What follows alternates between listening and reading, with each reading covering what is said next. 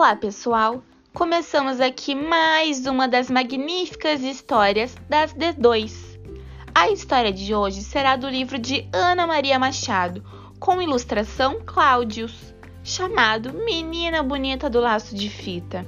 Querem descobrir como será essa história? Vamos lá?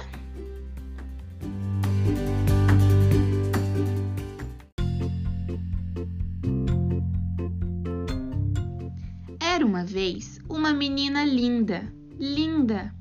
Os olhos dela pareciam duas azeitonas pretas, daquelas bem brilhantes. Os cabelos eram enroladinhos e bem negros, feito fiapos da noite. A pele era escura e lustrosa, que nem pelo da pantera negra quando pula na chuva.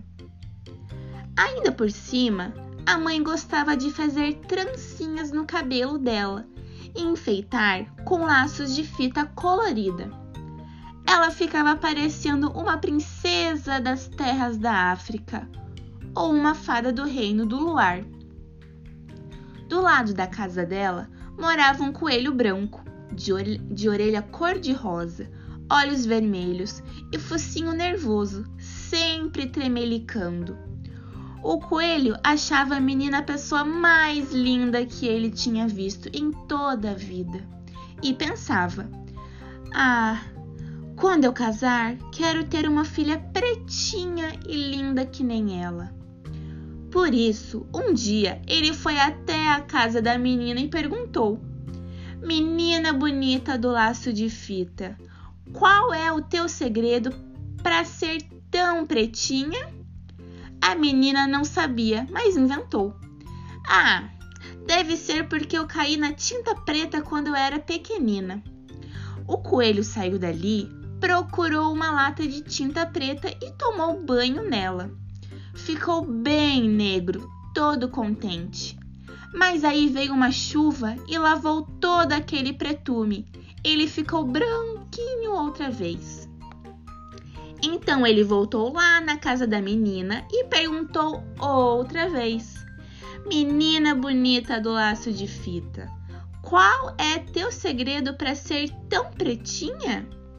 A menina não sabia, mas inventou. Ah, deve ser porque eu tomei muito café quando era pequenina.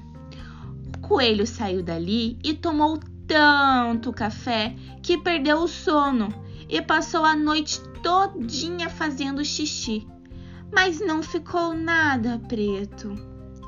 Então ele voltou lá na casa da menina e perguntou outra vez: Menina bonita do laço de fita, qual é teu segredo para ser tão pretinha? A menina não sabia, mas inventou. Ah, deve ser porque eu comi muita jabuticaba quando era pequenina. O coelho saiu dali e se empanturrou de jabuticaba até ficar pesadão, sem conseguir sair do lugar. O máximo que consegui foi fazer muito cocozinho preto e redondo feito de jabuticaba, mas não ficou nada preto. Por isso, daí a alguns dias, ele voltou lá na casa da menina e perguntou outra vez: Menina bonita do laço de fita, qual é teu segredo para ser tão pretinha? A menina não sabia e já ia inventando outra coisa, uma história de feijoada, quando a mãe dela, que era uma mulata linda e risonha, resolveu se meter e disse: Artes de uma avó preta que ela tinha. Aí o coelho, que era bobinho, bobinho, mas nem tanto, viu que a mãe da menina devia estar mesmo dizendo a verdade, porque a gente se parece sempre é com os pais, os tios, os avós e até com os parentes tortos. E se ele queria ter uma filha pretinha e linda que nem a menina, tinha era que procurar uma coelha preta para casar. Não precisou procurar muito logo encontrou uma coelhinha escura como a noite, que achava aquele coelho branco uma graça. Foram namorando, casando e tiveram uma ninhada de filhotes. Que coelho, quando desanda a ter filhote, não para mais. Tinha coelho para todo gosto: branco, bem branco, branco meio cinza, branco malhado de preto, preto malhado de branco e até uma coelha bem pretinha. Já se sabe, a filhada da tal menina bonita que morava na casa ao lado.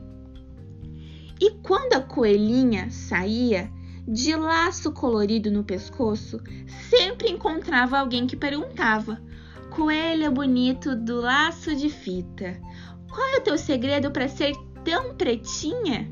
E ela respondia: Conselhos da mãe da minha madrinha.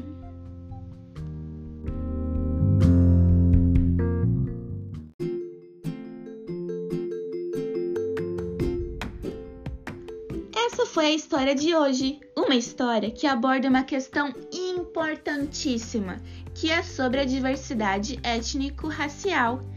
E assim concluímos mais uma história infantil. Vocês gostaram?